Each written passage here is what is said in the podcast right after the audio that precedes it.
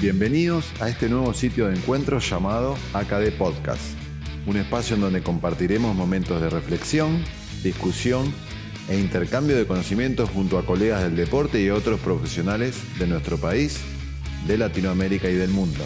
Esperemos que lo disfruten.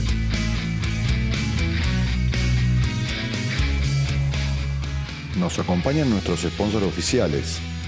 Bema, Argentina. Evolution Hipoallergic, Centro Ortopédico Peláez y nos apoyan Body Care y Meditea. AKD Podcast. Episodio 7. Bienvenidos a todos a este nuevo episodio de AKD Podcast, episodio número 7 llamado BFR en la práctica clínica deportiva. Y nos encontramos hoy con el licenciado profesor también, Javier Asinari. Bienvenido, Javi, ¿cómo estás? Hola, Edu. Hola a todos. Gracias por, la invitación a este nuevo episodio de, de acá de Podcast. Para mí es un orgullo muy grande y que me hayan tenido en cuenta y me, tengan en consideración y, feliz de, estar acá, de, compartir experiencias y compartir este espacio, este encuentro académico. Bueno, Javi, la verdad que desde, desde la ACAD te agradecemos mucho la participación y vamos a presentarte brevemente. Javi es eh, licenciado en Kinesiología y Fisioterapia de la Universidad Nacional de Córdoba, ya le pueden escuchar el acento. Es profe de Educación Física. También es coordinador de readaptación física y reinserción deportiva en ProLife Espacio 360 y es miembro docente de equipo Physical. Tenemos la presencia de otro profe también, kinesiólogo en este espacio, así que bueno, Javi, eh, bienvenido nuevamente. ¿Y qué temita este, no? El de BFR, eh, ya para empezar con esto y, no con tanta vuelta, ¿qué es BFR? ¿Qué es BFRT? Contanos un poco, por favor. Un, lindo tema, como siempre digo, una herramienta que parece, que, parece nueva, pero en realidad es más novedosa que nueva. Eh, es, eh, está, en, está en bastante auge, está en bastante crecimiento también es cierto que la investigación va acompañando un poco este crecimiento y de allí eh, que, bueno, el, número de publicaciones y también que aparezca a nivel de redes sociales y la, utilidad de la herramienta me parece que ha hecho eh, que esté algo de moda por, estos tiempos. Y, bueno, y sin duda que eh, vale la pena conocer eh, la herramienta, vale la pena conocer el, método. BFR no es otra cosa que la restricción, digamos, en términos, en, nuestro, en nuestro español, nuestro castellano, es el entrenamiento con restricción de flujo sanguíneo. BFRT es lo mismo, es, es, eh, por sus siglas en inglés es Blood Flow Restriction Training, eh, es el entrenamiento o la utilización de, la restricción de flujo durante el entrenamiento, durante la aplicación de, un entrenamiento. Bien, más claro imposible. O sea, bien ahí, Blood, Flow, Restriction Training, a veces, a veces sin la T, a veces con la T, pero básicamente es así de clarito. Bien, em, primero para, para, entender un poco, imagino como algunos otros métodos de entrenamiento, esto debe haber parecido, aparecido así como de algún de algún muchacho que dijo, bueno, pará, me voy a, meter acá un torniquete y voy a empezar a entrenar a ver qué pasa. Eh, ¿Tenés algo para tirarnos algún tipo así, tipo histórico? Así, bueno, esto arrancó por acá. ¿Qué, qué, qué dónde, dónde empezó todo? Sí, la historia es un poco, es un poco, diría yo, bizarra, pero al menos la que, nos la que, que conocemos, la que nos han contado, eh, y por eso digo que es algo novedoso, pero no tan nuevo. Digamos, si nos remitimos al origen del método, al origen de la herramienta, tiene más de 30 años. ¿sí? Yosaki Sato, un investigador japonés que además era físico-culturista, eh, él sentía que la sensación que le quedaba en las piernas después de un entrenamiento de fuerza era muy similar a la que tenía después de, de las ceremonias con monjes budistas donde pasa mucho tiempo, más de tres horas, sentado sobre sus piernas. Entonces esa compresión que sentía o, la sensación que tenía en sus piernas después de estar tres horas bajo una situación compresiva, eh, era muy similar al que le quedaba después de, entrenar, de, hacer un entrenamiento de fuerza, sobre todo en lo que hay miembros inferiores. Un día, esquiando, sufrió un accidente, sufrió un accidente, tuvo una fractura, eh, creo que a nivel de la, de la tibia peroné, con una lesión a nivel de su rodilla, y eso le impidió empezar a entrenar, o, seguir entrenando, mejor dicho. Por lo que no tuvo mejor idea que aplicarse un torniquete y ver qué pasaba con la compresión de la restricción de, eh, de la restricción sanguínea. Bueno, y a partir de allí a partir de allí fue, como era investigador, fue aplicando diferentes métodos, fue variando las formas en las cuales iba, se iba restringiendo el paso de la sangre hasta que llegó lo que, popularizó después bajo el nombre de Katsu Training hacia 1985. Entonces un poco la, historia, el origen del método, el origen de la herramienta, tiene un, inicio en la rehabilitación de lesiones. Es decir, no, tiene un inicio en el entrenamiento para fisiculturismo, ni tiene un inicio para el entrenamiento para deportistas, sino que tiene eh, su origen eh, es netamente en lo que es la, eh, aplicación de, la restricción de flujo en la rehabilitación de lesiones. Bien, bien, bien, muy interesante. yo algo, algo recordaba de cuando tuve la formación y, fue muy algo así cómico, un cómico bizarro. Pero bueno, muchos, muchos métodos han, han, nacido así y bueno, son muy, muy eficientes, muy eficaces. Y está interesante eso que decís vos de empezó con una rehabilitación de una lesión. En tu caso, en tu experiencia, o un poco ya ligando esto de eh, teoría a práctica, em, ¿en qué lesiones o en qué cuadros, eh, que quizás no hay una lesión, sino hay un cuadro específico muscular o demás, en el ambiente de la rehabilitación vos lo aplicarías a, este sistema de restricción de flujo? Bien, mira, esto yo siempre lo, tengo que, digamos, como vos bien decís, la, teoría con la práctica es imposible no, conectarla, es imposible no tratar de, bueno, de, unirla, ¿sí? Una especie de puente y como, como decimos, eh, hace 1985 se popularizó la herramienta y después tuvo un auge hacia la década del 2000, sobre todo la década del 2010, eh, en donde empezó a, publicarse mucho en lo referente a esta temática. Y donde más se publicó, o donde más se ha publicado, tiene que ver con la rehabilitación de lesiones articulares, sobre todo de procesos postquirúrgicos. ¿Bien? Entonces, fundamentalmente, fundamentalmente el UNEC, que es uno de los mayores eh, investigadores en esta temática, lo, lo em, lo estudio en la aplicación en, en procesos postquirúrgicos de ligamento cruzado anterior. Bien, tanto en una situación postquirúrgico inmediata como en una, situación postquirúrgica en el subagudo, digamos, hacia, los, hacia las 12 semanas, hacia las 16 semanas postoperatorias. Bien, y a partir de allí, después se empezó a popularizar y, o empezó a pensar, bueno, qué pasaba en, situaciones donde la persona no podía realizar ejercicio, qué pasaba en distintas situaciones. Pero la, realidad es que en mi experiencia práctica actualmente lo utilizo fundamentalmente en procesos postquirúrgicos inmediatos, o sea, en un cuadro agudo en la primera semana postoperatoria, donde la inhibición muscular de origen artrogénico, producto, digamos, de la, de la cirugía, está, muy, eh, muy avanzada, es decir, hay mucha inhibición, hay mucha inhibición a nivel muscular, eh, y lo empiezo a utilizar en esa primera etapa, tanto en el estadio agudo, y lo voy manteniendo o lo sigo utilizando en tanto y cuanto yo tenga un fin o una orientación de la fuerza o una orientación del, del, objetivo estructural. O sea, cuando mi objetivo sea mejorarle la masa muscular a ese paciente. Fundamentalmente cuando tengo como objetivo, cuando ya empiezo a tener como objetivo el querer ganar fuerza, quizás no me centro tanto en esta herramienta. ¿Por qué? Porque tengo en claro que el principal objetivo, el principal fin de esta, de esta herramienta tiene que ver con restaurar la masa muscular. Ese es el principal, el principal objetivo o, en realidad el principal beneficio del cual podemos valernos. Bien, Javi, o sea, para, para, los oyentes, como para hacerle el resumen del mensaje que dejaste, que fue muy claro, proceso artrogénico de inhibición muscular, tanto en muslo, en brazo, en antebrazo, en pantorrilla. Uno lo usa con el fin de mejorar esa estructura, ese trofismo muscular. Bien, mensaje claro y al pie. Es, exactamente.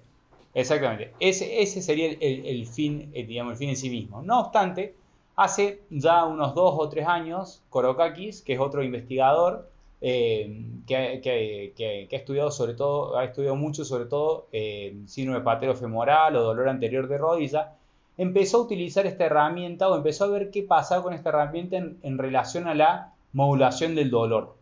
Bien, entonces hizo un trabajo de investigación bastante sencillo, pero, pero muy interesante, en donde expuso a personas con dolor anterior de rodilla, con síndrome femoral, a un ejercicio en la máquina de cuádriceps, la extensora tradicional, la isotónica tradicional, con y sin restricción de flujo, bien, y después evaluó qué pasaba con el dolor a través de distintos ejercicios provocativos del dolor, como por ejemplo una sentadilla de una pierna, como por ejemplo la caída de un cajón, y encontró que en, en las personas que habían utilizado la restricción de flujo, las personas que habían eh, utilizado la restricción de flujo, disminuyó el dolor tanto de manera inmediata como hasta a los 45 minutos posteriores.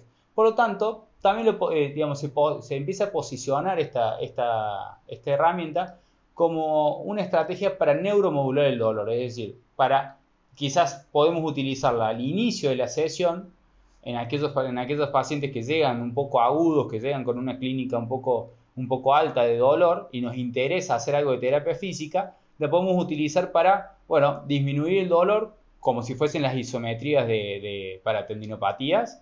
Eh, bueno, para, disminuir el dolor y a partir de allí, con, una reducción de la clínica, poder hacer el programa de terapia física. Y también en el 2020 se empezó a publicar en tendinopatías eh, con, buenos resultados. No obstante, todavía hay, hace falta mayor desarrollo en torno a lo que es la investigación de tendinopatías, pero hay un trabajo en tendinopatías de Aquiles en donde compararon un trabajo con restricción de flujo eh, y un trabajo sin restricción de flujo con cargas altas y encontraron mejorías similares en torno a lo que es la mejora del área de sección cruzada del tendón, la mejora de la stiffness a nivel tendinoso, la, eh, reducción de la clínica, mejoría en los cuestionarios autorreportados de visa A. Entonces, bueno, empieza a aparecer como una herramienta prometedora, no solamente en, en procesos postquirúrgicos o en, o en inhibición muscular de origen artrogénico, sino también en otro tipo de patología. Mira, mira qué interesante, ¿eh? está, está bueno esto, ¿eh? porque además se suma esta función estructural o de reestructuración de, la masa muscular, esto de eh, un poco modular, neuromodular el dolor, que obviamente hay un montón más de, herramientas, pero se, empieza a usar esta y esto que hablabas de también un trabajo estructural a nivel del tendón y de, a nivel de la modulación, neuromodulación de, del, dolor en el tendón. Bueno, muy interesante y súper actualizado. Estamos hablando de eh, hace poquito, poquito tiempo. Javi, espectacular. Tremendo mensaje que vamos a ir sumando bloque a bloque. Y ahora, está bien, hablamos un poco de su beneficio, de cómo lo aplicamos, dónde lo aplicamos, eh, cuándo. Y ahora explicamos un poco, primero, eh, hacia grandes rasgos. y te vas metiendo, si querés, un poquito más en cómo es la herramienta, cómo la tengo que usar, dónde la tengo que colocar y, bueno, ¿cuál, ¿cuál, es la dosis? ¿Hay una dosis? Excelente, Edu. Bien, y, me parece eh, fundamental que, hablemos de esto porque, bueno, hace a lo que es la seguridad en cuanto al, método, porque estamos hablando de restringir el paso de la sangre. Lo que hay que saber es que la restricción ocurre, ocurre eh, a nivel venoso, o sea, es una restricción total a nivel venoso y parcial a nivel arterial. Eso hace que se trate de una herramienta segura, es decir, no hay una oclusión completa al paso de la sangre, sino es una oclusión parcial, sobre todo a nivel arterial, y completa a nivel venoso. O sea, lo que impide es el, flujo de retorno venoso. ¿bien? Eh, y donde, claro, al inicio de todo esto, se realizaba con, digamos, tipo torniquetes, es decir, se utilizaban bandas elásticas, se utilizaban eh, bandas elásticas, neumáticos de, gomas, eh, vendas elásticas, es decir, distintas, eh, herramientas que no nos permitían de alguna manera objetivar qué nivel de presión estábamos, estábamos utilizando. Entonces, de esa manera tampoco sabíamos si la oclusión que estábamos generando era total a nivel arterial con algún grado de compromiso en cuanto a lo que era la seguridad del paciente.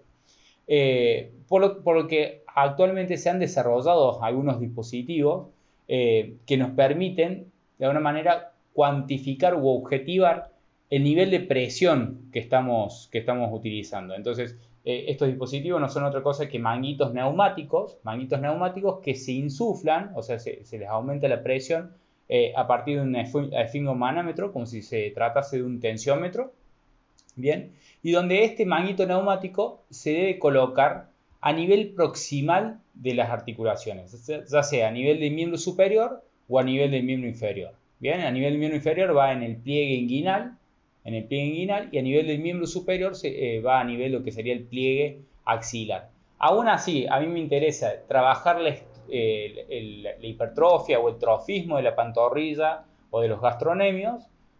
La oclusión va a nivel, a nivel proximal, nunca va a ir, o sea, no va a ir a nivel proximal de la, de la articulación de la rodilla, sino siempre va a ir a nivel del pliegue inguinal. Bien, me interesa trabajar el cuádriceps, me interesa trabajar los gastronemios, aún me interesa trabajar la musculatura distal siempre la oclusión va a nivel, a nivel proximal.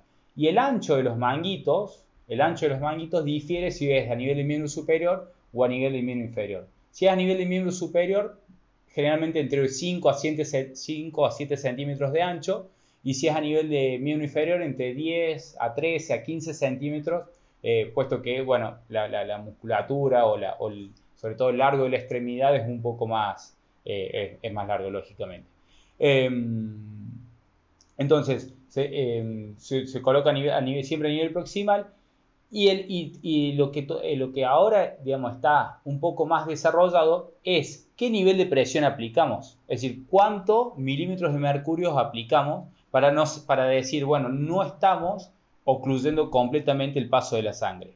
Bueno, lo ideal, es decir, en, términos, en términos ideales, sería contar, contar con un Doppler que nos permita, digamos, colocar ese Doppler, un Doppler portátil, que nos permita colocarlo, por ejemplo, a nivel de la arteria, de la arteria tibial, e ir insuflando ese manguito hasta que el Doppler nos marque que no, no hay paso de sangre.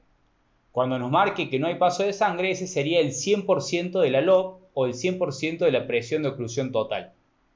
Bien, y a partir de ese 100%, supongamos que sea 160 minutos de mercurio, es decir, a 160 minutos de mercurio yo ocluyo totalmente el paso de la sangre.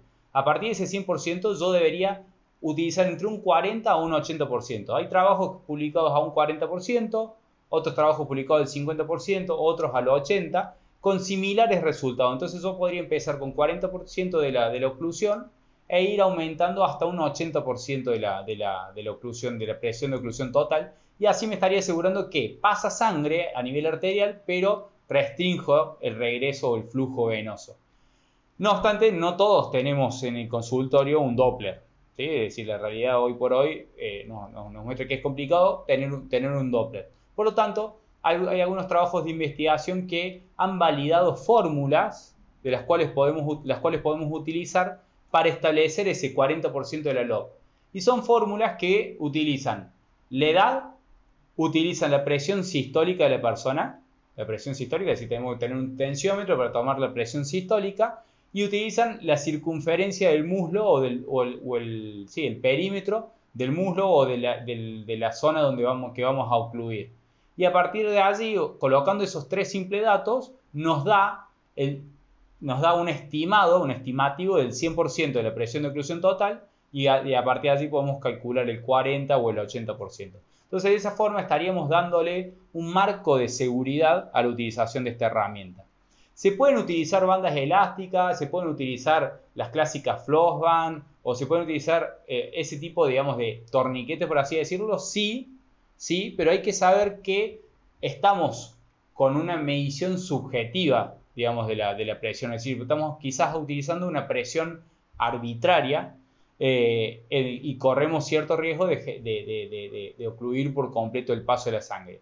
Básicamente hay algunos trabajos reportados donde utilizando estas herramientas se le pide a la persona que eh, registre su percepción de la presión, como si fuese la percepción del esfuerzo, bueno, la percepción de la presión, y la persona no debería reportar más de un 7 sobre 10. Bien, pero bueno, corre con cierta subjetividad y esa subjetividad de alguna manera puede atañer algún riesgo. Eh, es decir, hay, eh, formas objetivas y formas subjetivas. Las formas subjetivas son válidas, pero más riesgosas que las formas objetivas.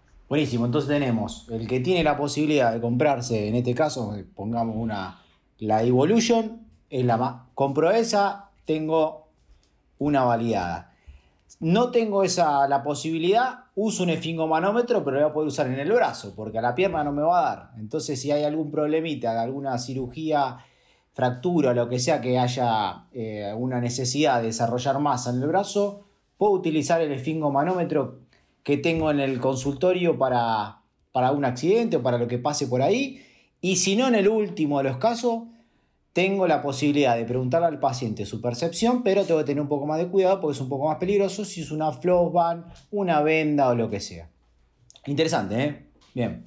porque tenemos para todos, para el que puede conseguir una un poquito más, eh, más, gastar un poco más dinero, Claro, y al otro, la gente que no puede o que recién está empezando para ver si le funciona un poco esto, puede arrancar con la percepción del, paciente que siempre al final termina siendo también lo más importante. Seguro, Edu. Mira, en mi experiencia, y en esto es, esto es experiencia pura, eh, hemos utilizado torniquetes, hemos utilizado bandas elásticas y siempre, digamos, eh, digamos, con el, máximo cuidado posible, con buenos resultados, con buenos resultados, con el máximo cuidado, porque vamos a ser sinceros, acá en Argentina, gracias, digamos, eh, o quizás el desarrollo que ha tenido Evolution, eh, que, ahora es más fácil, digamos, a través de la industria nacional que la, podamos incorporar. Antes había que pedir en Europa, bueno, con todo lo que eso, eso, eso implica, digamos, a nivel de gastos, a nivel, de, a nivel económico. Entonces, bueno,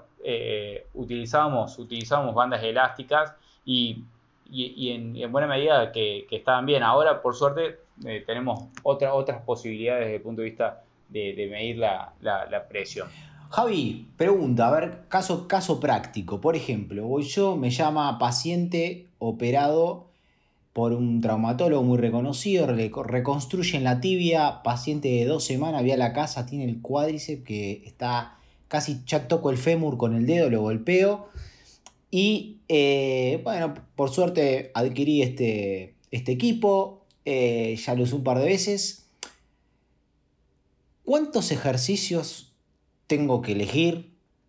En este caso, suponete que como no puedes cargar peso, elijo en cadena abierta algunos ejercicios. ¿Cuántos tengo que usar?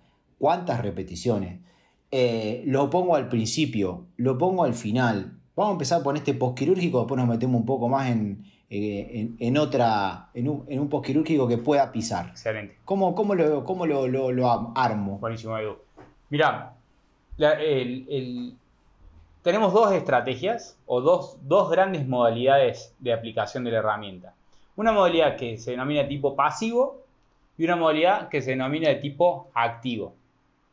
La modalidad de tipo pasivo es básicamente la utilización de la oclusión, ¿sí? la restricción del flujo, sin ningún tipo de ejercicio para aquellos casos postoperatorios o aquellos casos en donde la persona no tiene posibilidad de realizar ejercicio porque está inmovilizado o por la razón que fuere. ¿sí? Entonces, eh, eh, se, coloca la, mm, se coloca la, restricción o se realiza la restricción de flujo y se realiza un protocolo que va de 3 minutos de isquemia, de 3 minutos de isquemia, es decir, 3 minutos con el manguito eh, colocado, seguido de 5 minutos de reperfusión, es decir, permitir que la sangre circule, ¿sí? sin movimiento, sin ejercicio, sin nada, permitir que la sangre circule y, volvemos a colocar otros 3 minutos eh, la oclusión seguido de otros 5 minutos de reperfusión.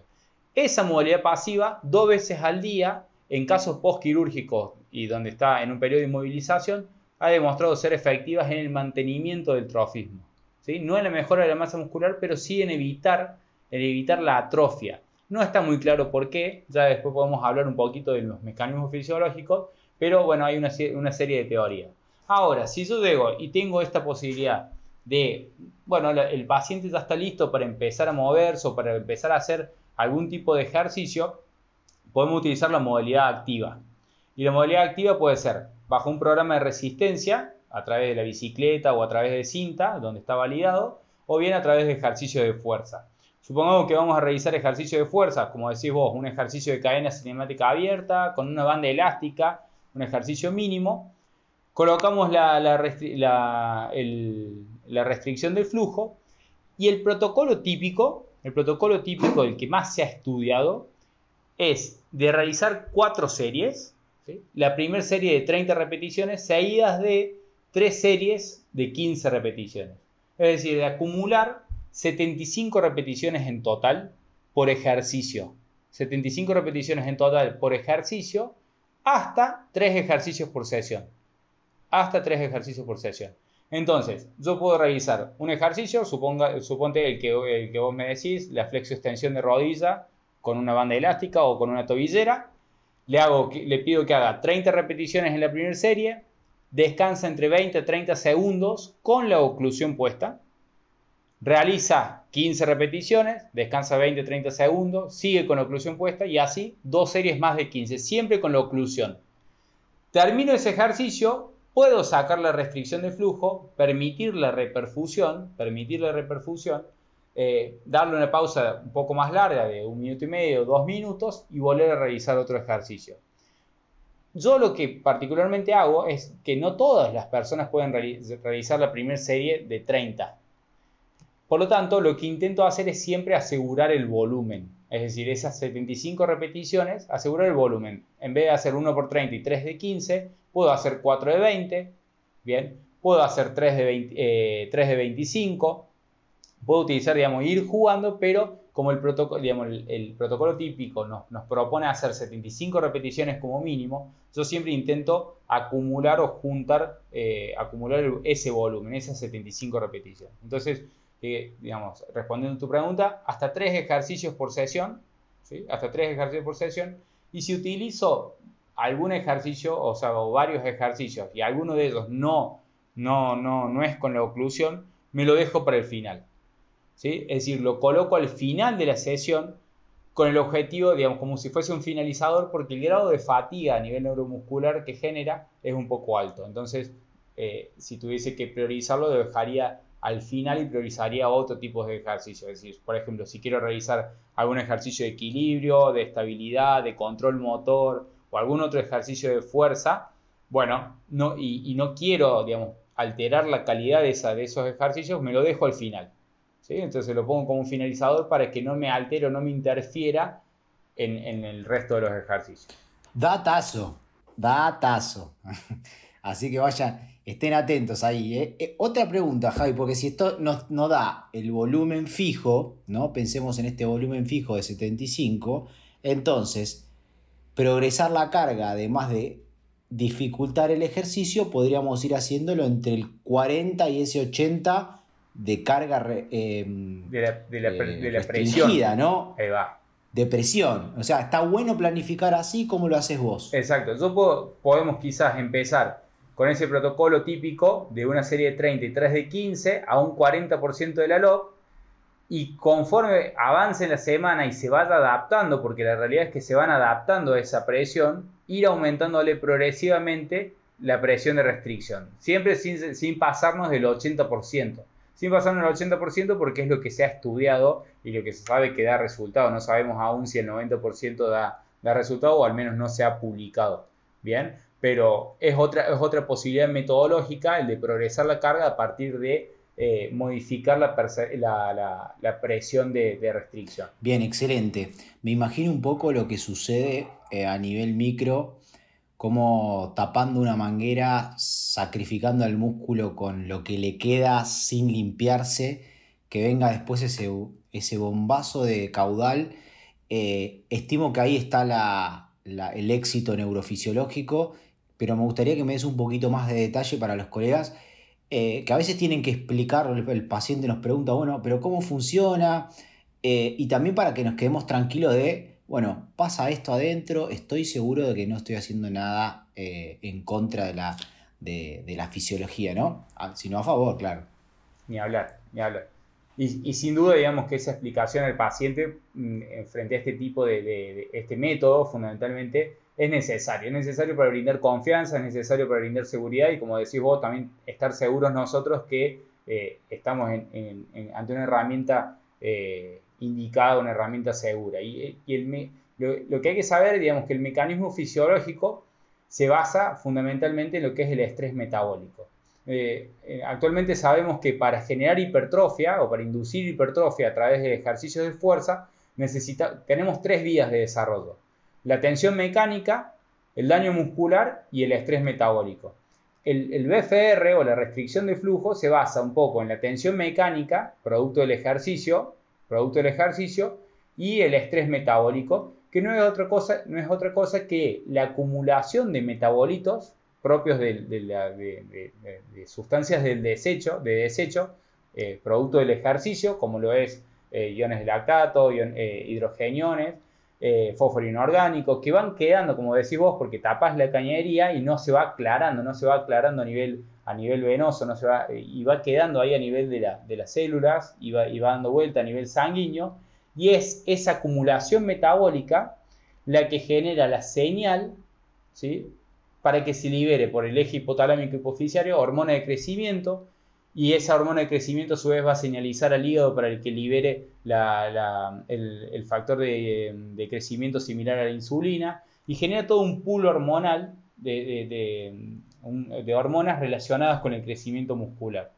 Y además, esta, esta isquemia y, esta, esta isquemia se de la reperfusión, esto que después liberamos el paso, al paso de la sangre y hay una reperfusión, genera un cambio térmico y es ese cambio, ese cambio térmico también genera un shock proteico, un shock proteico agudo que se llama, en donde se, liberan, digamos, se libera nítrico, se, liberan eh, sustancias reactivas de oxígeno, que a su vez van a activar células satélites. Las células, las células satélites son células indiferenciadas que responden ante el estímulo mecánico. Y bueno, y todo eso es lo que se hipotetiza que genera, digamos, eh, ese, todo ese estrés metabólico es lo que genera, eh, es el mecanismo fisiológico propicio para el crecimiento muscular. Por eso, la hipótesis de, por qué funciona en pasivo, o sea, es decir, sin realizar ejercicio muscular, tiene que ver con este cambio térmico, es decir, de generar la isquemia, seguida la reperfusión, es decir, isquemia 3 minutos, seguida una reperfusión de 5,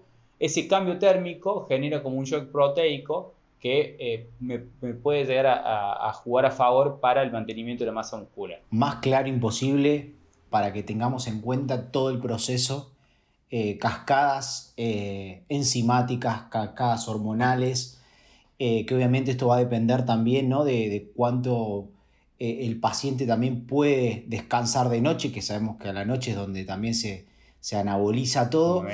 pero bueno, quizás es más fácil explicarle quizás a alguien que, que se patobiqueó en el gimnasio y decirle que va a sentir algo parecido a, cuando se enfierra. O quizás a los deportistas es más fácil de, engancharlos porque van a, Es más fácil de explicar que quizás el paciente que no, que no lo ha vivido como, tal, ¿no, Seguro, seguro. Sin duda que en quienes tienen algo de experiencia en entrenamiento de la fuerza es mucho más fácil y, e incluso eh, en aquellos pacientes que no tienen experiencia pero que vienen con o que vienen sintiendo que ese cuádriceps está muerto, hablando mal y pronto, o, hablando en términos sencillos, en términos de, consultorio, que ese cuádriceps está muerto y, cuando terminan de hacer el ejercicio, la sensación que tienen en el cuádriceps es que, bueno, recuperaron, recuperaron el músculo y, en general eh, los, los, pondera, les genera buenas sensaciones. Entonces, en ese sentido también es, una buena herramienta como para, bueno, generar, generar buenas sensaciones.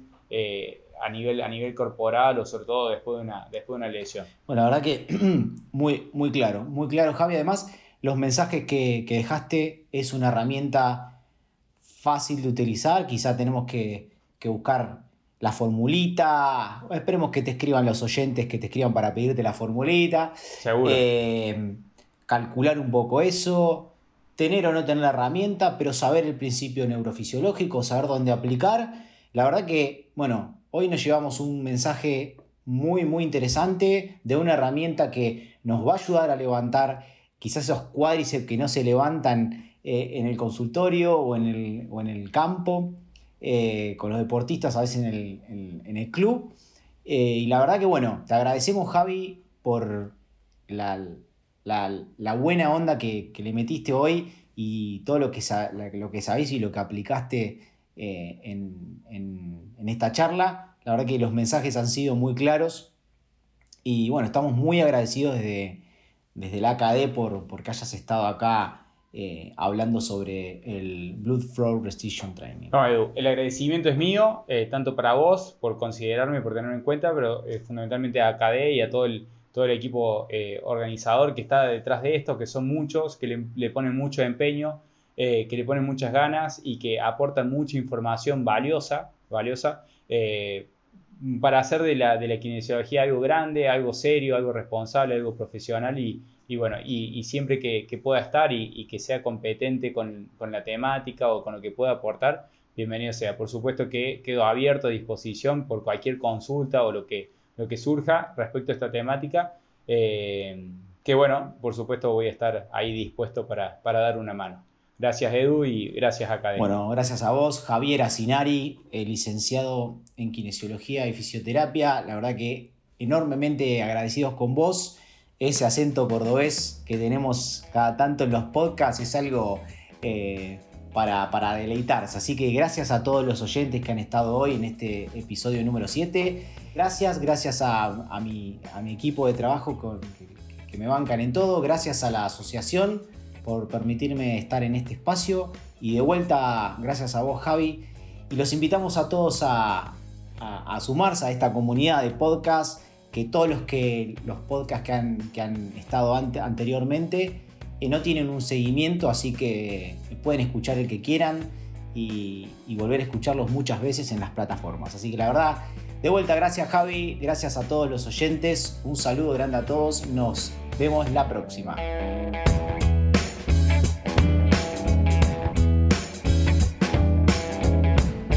Les agradecemos por compartir este encuentro con nosotros y los invitamos a asociarse a la ACAD para tener acceso a la revista, jornadas y a todo el contenido de nuestra asociación. Pueden ingresar a www.acad.org.ar, el sitio oficial de la Asociación de Kinesiología del Deporte. Los esperamos en un próximo episodio de ACAD Podcast. Hasta pronto.